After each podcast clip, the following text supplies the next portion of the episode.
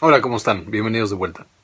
El día de hoy volvemos un poco a las ciencias básicas. Vamos a revisar un tema que es un poquito pesado porque son muchos, mucha información que a veces es inconexa. Pero vamos a revisar la fisiología celular básica. O sea, vamos a revisar qué es una célula, cuáles son las partes de la célula y para qué nos va a servir ya en una célula funcional cada una de las partes. Espero que la entiendan como siempre. Cualquier duda, déjenla en los comentarios.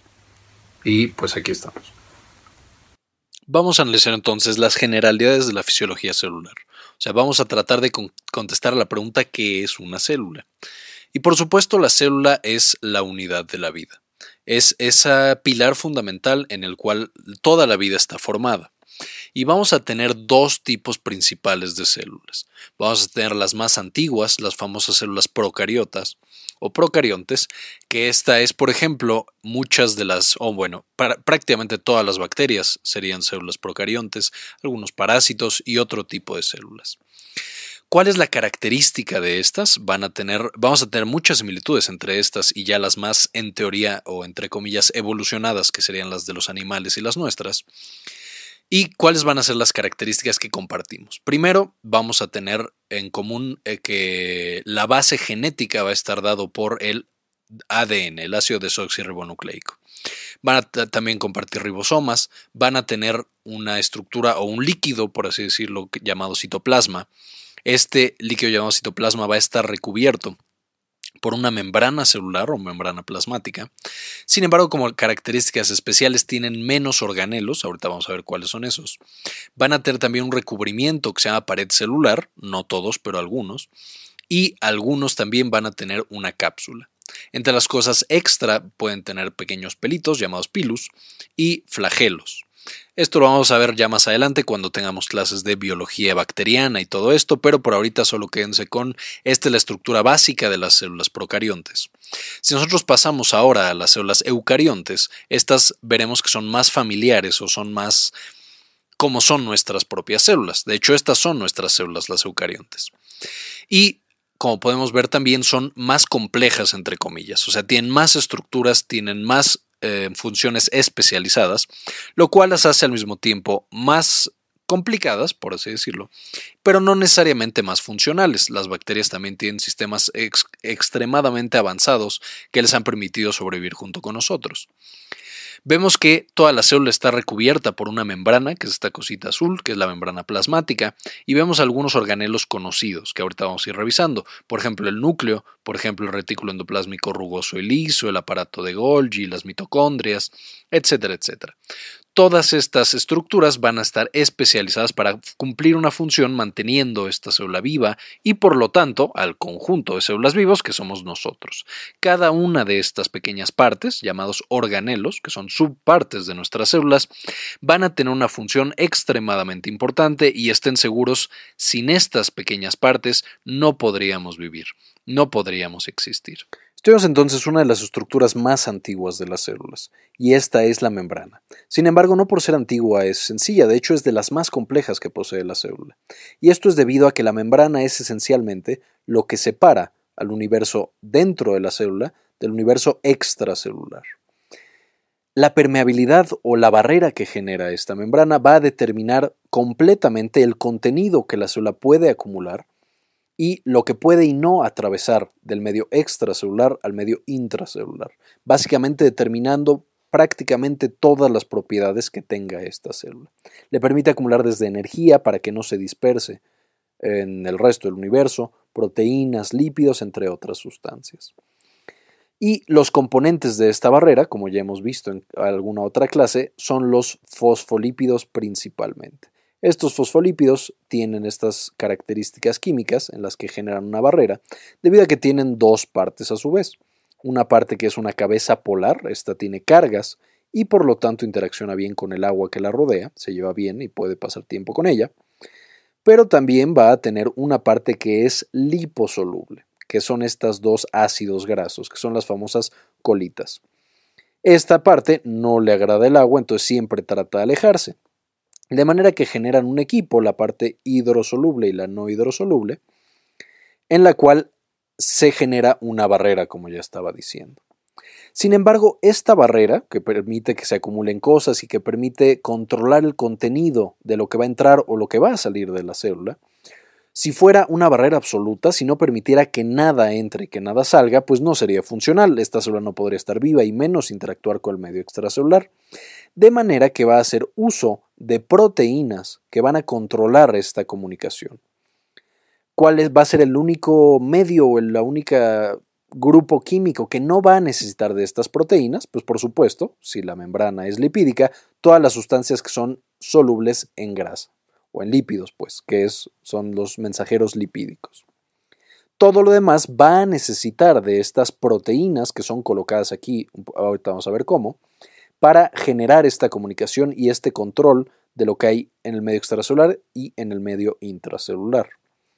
Y estas proteínas que ya hemos visto que son extremadamente importantes para el potencial de membrana y el potencial de acción y la comunicación celular en general, que les voy a dejar el enlace a las clases estas que ya analizamos, lo que van a permitir es básicamente eso, cambiar las propiedades eléctricas de las células para que respondan a ciertos estímulos o permitir esta comunicación a través de agentes hidrosolubles que se acoplan a estas proteínas y que transducen una señal química al interior de la célula, a pesar de que el mensajero no atraviese esta membrana, porque sí funciona como barrera.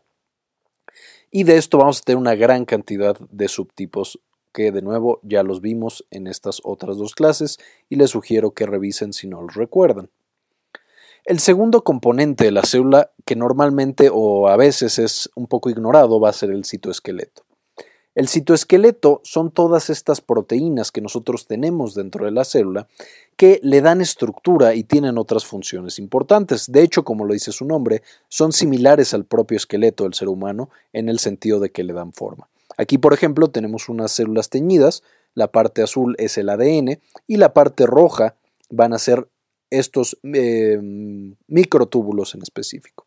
Son estas como huesos que tiene la célula que le dan la forma y que le van a permitir también otras propiedades como la división, o sea, el que una célula se convierta en dos a través en específico de nuestras células de la proteína actina, va a permitir una polaridad, por ejemplo, que las células del intestino sepan en qué parte está la comida y hay que absorber y en qué parte está la sangre, entonces hay que echar los nutrientes y esto va a ser entre otras a través de la tubulina. Van a darle una forma, como ya está diciendo, a través de los filamentos intermedios y van a tener otras propiedades muy muy importantes. Este citoesqueleto, estas proteínas además van a fijar a las proteínas de la membrana celular, o sea, todas estas que estábamos hablando de la comunicación, las proteínas G, los receptores, etcétera, van a estar fijados a través del citoesqueleto para mantenerlos en su lugar. Otra cosa que va a mantener en su lugar son las uniones entre una célula y otra, para que no se vayan a desplazar, etcétera, etcétera. O sea, van a tener una gran cantidad de funciones. Uno de los ejemplos más importantes de la complejidad que tiene este citoesqueleto es justamente en la estructura del centrosoma. Este centrosoma es esencialmente el organelo del cual surgen y se organizan todos los demás microtúbulos. Usualmente está contenido muy cerca del núcleo y de ahí los microtúbulos son formados teniendo un lado positivo y un lado negativo. Esto va a ser común, por ejemplo, para muchos de los filamentos y muchos de estos proteínas del citoesqueleto. Y lo que sucede es que estos microtúbulos se empiezan a arreglar en el sentido de que la tubulina, la proteína que genera todos estos microtúbulos, va a pegarse solamente en el lado positivo. En el lado negativo se va separando muy muy despacito.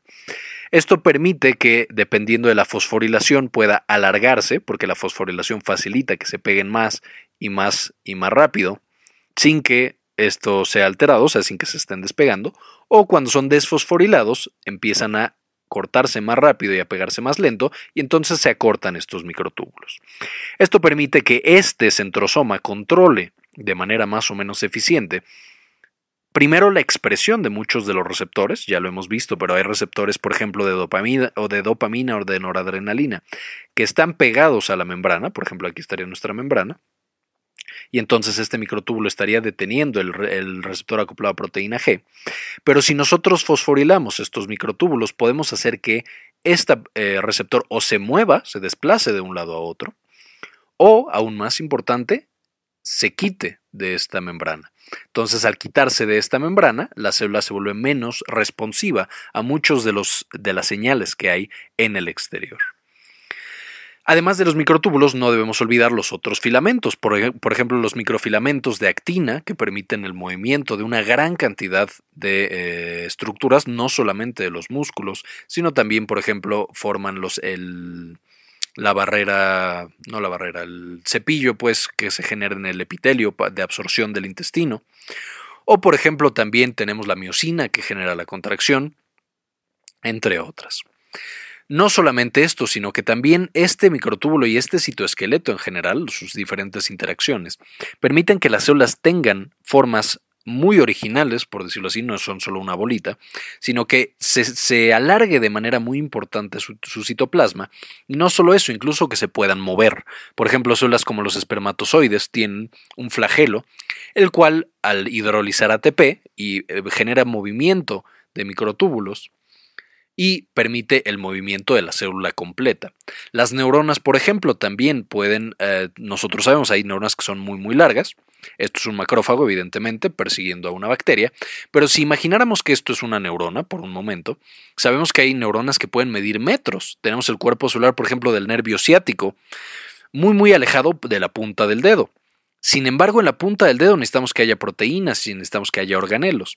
De manera que el citoesqueleto, a través de proteínas como la quinesina o la dineína, permiten que desde el centro, donde está el núcleo y donde se forman muchos de los organelos, se transporten a través de transporte axonal hasta sitios muy alejados en una especie de tren que constituiría este citoesqueleto haciéndolo esencial ya no solamente para la forma y el movimiento, sino también para la presencia o, ausencia de los organelos y su función adecuada en la célula. El siguiente es el núcleo, uno de los organelos más famosos, ya quedamos que tenemos nuestra célula eucariota y prácticamente en el centro de todas las células tenemos este famoso núcleo. Este núcleo va a contener evidentemente a un cromosoma, o más bien a muchos cromosomas, dependiendo de la especie, y estos cromosomas van a estar constituidos o hechos de material genético a través de ácido desoxirribonucleico. Como ya hemos escuchado más o menos en muchos lados, el, ácido desoxirribonucleico, el ADN de nuestros cuerpos, tiene toda la información para que la célula sea quien es. O sea, este ADN, los genes que expresa los genes que apaga, van a controlar todas las demás cosas que tenga la célula, entre comillas, porque vamos a ver que hay algunas excepciones.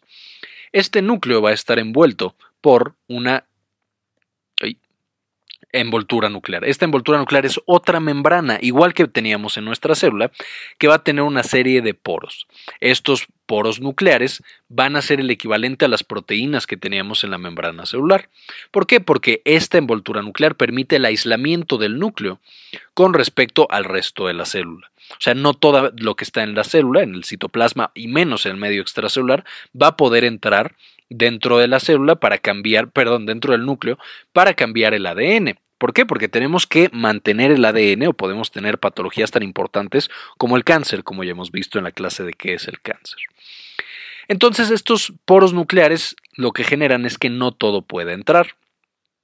Y tienen toda una estructura de proteínas que de manera muy muy cercana va a controlar qué sí entra hacia los genes y qué no va a entrar hacia los genes. Por ejemplo, cuando nosotros estábamos viendo la clase de comunicación celular, veíamos que hay una gran cantidad de cosas, por ejemplo el calcio, que logra atravesar a través de o junto con promotores hacia donde está el ADN y puede cambiar la expresión de ciertos genes, apagándolos o prendiéndolos. Esa va a ser la función de la membrana nuclear, mientras que el ADN, su principal función es únicamente contener la información de esa célula para la síntesis de proteínas. Además de la información genética, vamos a tener otra subparte de este núcleo que es llamado el nucleolo. Este nucleolo lo que va a generar es una gran cantidad de ribosomas y va a ir formando una cosa llamada retículo endoplásmico rugoso. ¿Qué es este retículo endoplásmico rugoso? De nuevo aquí tenemos el núcleo, entonces aquí tenemos la expresión de todos los genes. Y justamente en la parte de afuera vamos a tener este retículo endoplásmico rugoso, que se llama así porque tiene unas pequeñas bolitas llamadas ribosomas.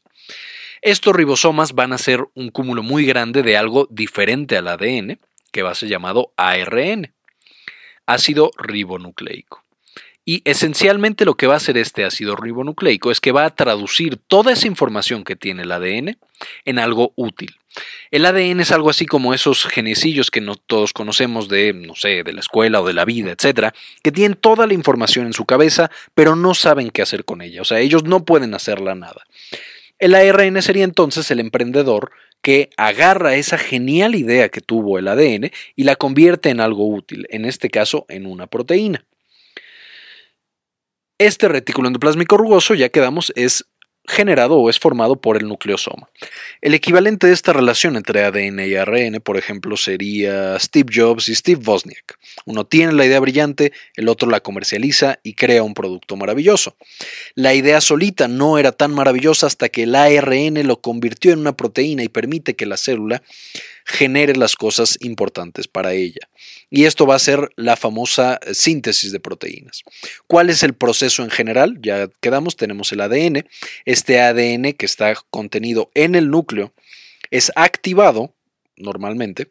Eh, ¿Por qué? Porque algún efector entró, atravesó los poros nucleares y le dijo al ADN, oye, produce esa proteína que sale muy bien que necesitamos ahorita. Por ejemplo, en casos de estrés, mm, el cortisol o la adrenalina.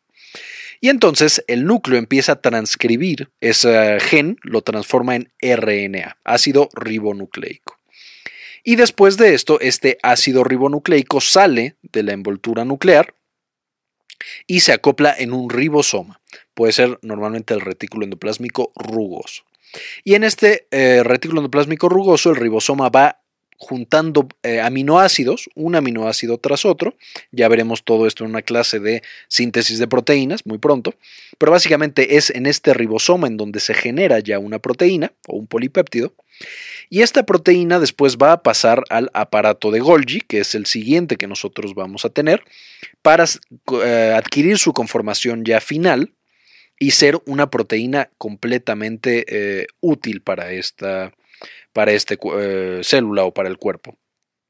Entonces, de nuevo, del núcleo pasó al ribosoma del retículo endoplásmico rugoso. Del retículo endoplásmico rugoso pasa al aparato de Golgi para ya acabar la conformación tridimensional de la proteína y que ya sirva para algo. Y de ahí ya, sea, ya será o secretada o dejada en el citoplasma. Pero entonces, ¿qué es lo que determina que una proteína que está sintetizando el núcleo se quede dentro del citoplasma o sea secretada o incluso colocada en la membrana. Básicamente todas las proteínas cuando se están generando desde su ARN están marcadas para saber su destino final. Y lo que va a suceder es que, además de los ribosomas que tenemos pegados en el retículo endoplásmico rugoso, vamos a tener también una cantidad de ribosomas libres. Estos ribosomas libres van a sintetizar las proteínas que van a quedar en el citoplasma. ¿Por qué? Porque están libres, entonces nomás sacan su proteína y la proteína está lista para ser usada. Por ejemplo, aquí tendríamos eh, la A, la proteína sinasa C, todos los mediadores intracelulares. Pero si nosotros queremos que una, que una proteína perdón, salga de la célula, quedamos que las proteínas son moléculas hidrosolubles. Y al principio de la clase veíamos que la membrana genera una barrera tremenda para todas las cosas que tengan carga. No pueden atravesar libremente. Entonces, ¿cómo hace la célula para sacar a estas proteínas cuando tienen tantas cargas al exterior de la célula, permitiéndoles atravesar o incluso dejándolas aquí como una eh, receptor acoplada a proteína G? ¿Cómo es que podemos situarlos en la membrana o sacarlos de la célula? Porque el retículo endoplásmico rugoso va a tener en sí partes de membrana, va a tener partes en las que se puede anclar la proteína de manera fácil y ya quedar, entre comillas, insertada en una membrana. De manera que, a partir de este momento, el que se va sintetizando en el retículo endoplásmico rugoso, ya la estamos sintetizando en una membrana y por lo tanto consumimos mucha menos energía. Al pasar al aparato de Golgi también ya va embebido en una membrana y al final esto solamente se inserta para que ya la tengamos en la membrana plasmática. Lo mismo en una vesícula secretoria, pero en este caso simplemente la envolvemos en grasita para que al cubrirse o al chocar con la membrana plasmática se libere a la sangre y podamos expulsarla. Esto significa que las células que van a tener una gran cantidad o una gran necesidad de expulsar proteínas, van a tener un retículo endoplásmico rugoso mucho más grande y un aparato de Golgi también mucho más grande. Por poner un ejemplo, las células del páncreas, los acinos pancreáticos que secretan una gran cantidad de enzimas para que nosotros podamos digerir nuestra comida, tienen un retículo endoplásmico rugoso inmenso. Y esto es debido a que necesitan excretar prácticamente todas las proteínas que sintetizan. El siguiente es el retículo endoplásmico liso. A diferencia del rugoso, este no está encargado de la síntesis de proteínas y de decidir si se van a excretar o a quedar en el citoplasma por los ribosomas libres, sino que va a tener otras funciones igualmente importantes entre las cuales vamos a tener el metabolismo de los lípidos, la síntesis de una gran cantidad de mediadores lipídicos. Vamos a tener el metabolismo de carbohidratos, por ejemplo, algunos pasos de la glucólisis y de otras vías metabólicas de carbohidratos que también veremos en una clase próxima. Y el metabolismo del calcio. Recordarán que el retículo endoplásmico liso en la, en la clase de contracción muscular quedamos que libera, que sería este de acá, Primero se llama así porque no tiene ribosomas, y no tiene ribosomas porque no sintetiza proteínas, pero además le va a permitir que este retículo endoplásmico liso, que tiene acumulado, por ejemplo, calcio, cuando nosotros generamos una excitación de nuestro músculo, ¡ay, qué horrible signo de más! Va a permitir la salida de calcio y que se acople la excitación-contracción. Entonces participa de manera muy importante en la excitación-contracción, en la excitación más este, excreción de algunas glándulas, etc. Entonces, en el metabolismo también, por ejemplo, el alcohol participa de manera importante y tiene muchas otras funciones muy importantes, siendo estas tres, junto con el alcohol, las más importantes de todas. Y entre los eh, factores más importantes que se producen aquí son básicamente las hormonas esteroideas que ya hemos visto en varias clases. Les dejo también aquí los links a las clases de cada una de las hormonas, glucocorticoides, estrógenos y andrógenos. Pero ¿cuál es lo importante de esto? Si el retículo endoplásmico liso es la principal encargada de la síntesis de estas hormonas esteroideas, pues evidentemente este organelo celular va a ser muy muy grande, por ejemplo en suprarrenales, testículos, ovarios y todos los órganos encargados de producir estos mediadores lipídicos. Y como ya vimos que estos pueden atravesar libremente la membrana sin necesidad de un transportador de una proteína o nada, simplemente al ser eh, sintetizados, escapan, eh, digamos, los secreta o atraviesan la membrana celular hacia la sangre directamente y es en la sangre donde ya requieren un transportador porque no son solubles en agua. Las siguientes son las famosas mitocondrias, unos de los más mm, importantes, por decirlo de alguna manera, aunque como vemos todos son extremadamente importantes, pero también de los más misteriosos. ¿Por qué decimos esto? Porque la mitocondria no es como los demás organelos. La mitocondria, por ejemplo, tiene su propio ADN y se encarga de la propia síntesis de la mayoría de sus proteínas. También tiene una membrana justo como el núcleo, y esta, mitocondria perdón, puede dividirse de manera independiente a la célula general. Esto ha llevado incluso a la hipótesis, que es bastante aceptada esta teoría, de la endosimbiosis, en la cual la mitocondria parece ser que no era parte de nuestras células, sino que era una bacteria externa a las células eucariotas. Y de una manera simbiótica, la mitocondria decide entrar en la célula eucariota para que la protegiera, la cuidara, etc., a cambio de proveerle energía. Ahorita vamos a ver un poquito cómo. Y entonces ahora tenemos a estos pequeños parásitos viviendo dentro de nosotros que nos proporcionan toda la energía que necesitamos. Este está constituido, ya quedamos por una membrana. Esta membrana tiene poros, de la misma manera que las demás membranas, para permitir o para decidir qué sí puede entrar y qué no puede entrar. Y va a tener en la parte de adentro unas cosas llamadas crestas. Y entre una membrana y la otra parte, la membrana interna, que sería una que recubre estas crestas, tenemos el espacio intermembranal, por supuesto, que va a ser extremadamente importante. Y tenemos muchas otras partes de esta, bueno, tenemos incluso ribosomas que permiten, como les mencionaba, la síntesis de las proteínas de la mitocondria independientemente del resto de la célula. Y lo más importante de las mitocondrias va a ser algo llamado cadena de transporte de electrones. ¿Qué es lo que va a hacer esto? Básicamente esta es la fuente de prácticamente toda la energía de nuestras células. Cuando nosotros consumimos glucosa, que es la principal fuente, más oxígeno, entra en una serie de reacciones, en, en la glucólisis, el ciclo de Krebs, y de aquí se generan una gran cantidad de mediadores. No me voy a enfocar todavía en estos, ya tendremos otra clase de la cadena transportada de electrones y las mitocondrias, pero básicamente lo que tenemos es que unas moléculas llamadas NAD y FAD van a robarse electrones. Esencialmente, ¿qué son los electrones? Lo recordarán, pero si nosotros tenemos una molécula de hidrógeno, esta molécula de hidrógeno consta de un protón en el centro, este protón tiene una carga positiva, y alrededor de este protón vamos a tener en una órbita girando a un electrón solito. Y este electrón solito va a tener una carga negativa. Por eso no se va, por eso siempre se queda con el protón. Entonces tenemos el electrón y el protón. Toda la función de la mitocondria, básicamente lo que hace es que se roba estos electrones y deja solito al protón. De manera que el FAD y el NAD agarran la glucosa y muchas otras sustancias y dejan los protones de un lado y los electrones de otro lado. Los protones quedan en el espacio intermembranal, mientras que los electrones quedan dentro de las crestas. Esto genera, por supuesto, como si nosotros tuviéramos un antro y de repente todos los hombres fueran expulsados, estuvieran afuera, y todas las mujeres estuvieran adentro o, por ejemplo, en una escuela, ya que los niños van a salir, todos los papás, eh, acabando el festival, acabando el festival de Día de las Madres, todas las mamás están afuera de la reja y todos los bebés están adentro. Esto genera, por supuesto, un gradiente muy, muy grande. Por supuesto que las mamás quieren entrar como desesperadas para agarrar a sus bebés, ya tenerlos en sus brazos y decirles que bailaron muy bonito. Los bebés también quieren ir con sus mamás. Esto genera un gradiente muy muy poderoso. Los hidrogenios quieren pasar.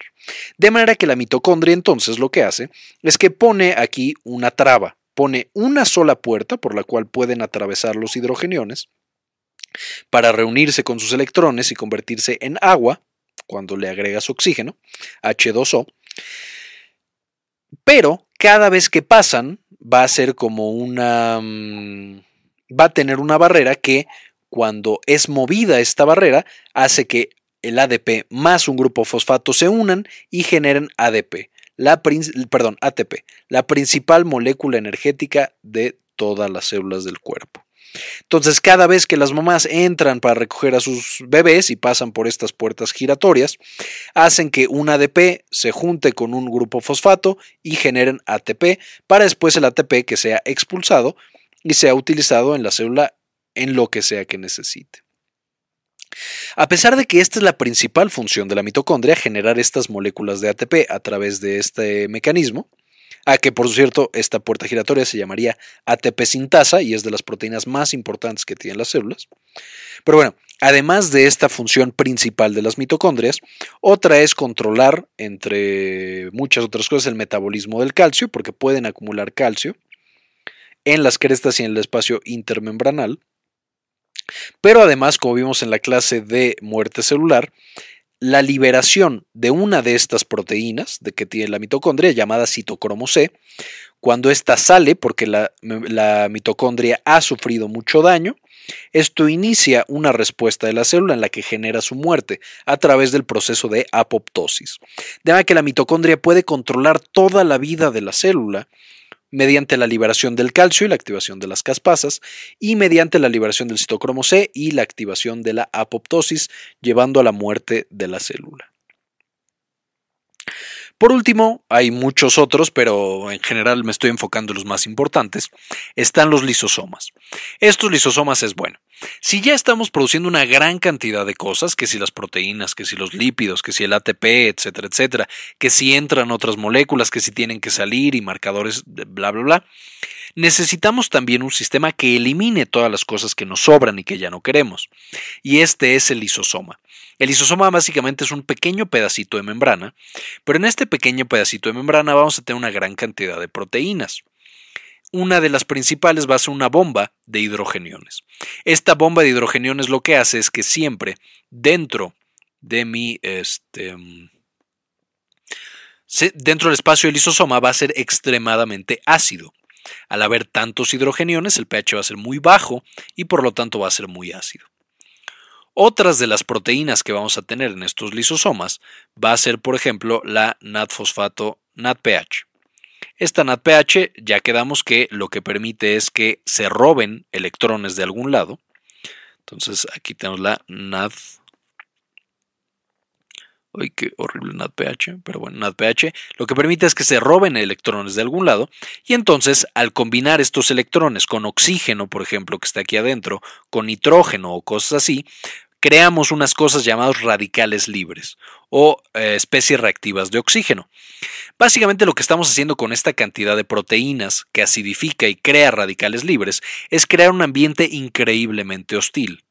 Este ambiente increíblemente hostil aparte activa enzimas que ya tiene este lisosoma, proteasas, para que cualquier cosa que esté adentro sea inmediatamente eliminada, sea destruida y sea rota a sus componentes esenciales. Esto lo que usa o para lo que lo usa la célula es para destruir todos los productos de desecho, todas las proteínas que ya no sirven, que se hicieron mal y ya no tienen ninguna función, los organelos que ya se están muriendo, porque pues, el retículo endoplásmico rugoso y liso después de un rato dejan de servir. Entonces los destruimos en los lisosomas. Pero también, por ejemplo, en las células inmunes, lo que permiten es que, después de que la célula inmune se coma a las bacterias, las mete dentro de estos lisosomas y las bacterias también son destruidas por estos mecanismos para que no vayan a infectar a nuestro cuerpo y nos curemos de una infección, entre muchos otros mecanismos complejos. Pero bueno, esta es la función principal de los lisosomas, destrucción de algo que necesitemos destruir. Y bien, sé que esta es una clase un poquito pesada, un mucha información y a veces un poquito inconexa, pero espero que la hayan entendido y que no les haya quedado muchas dudas. Y si quieren revisar más de este tema, les sugiero que lo chequen en el Boron, tiene mucha, mucha información, el capítulo 2 principalmente, que es la organización funcional de la célula. Y el artículo de Wikipedia en español y en inglés de célula, buscando literal célula, viene bastante bien y con imágenes muy interesantes. Bien, pues eso fue todo por la clase de hoy. Espero les haya gustado. Eh, no olviden suscribirse, compartan el video con alguien que piensen que les pueda interesar o que les sirva. Y como siempre, ayúdenos a cambiar el mundo, compartan la información.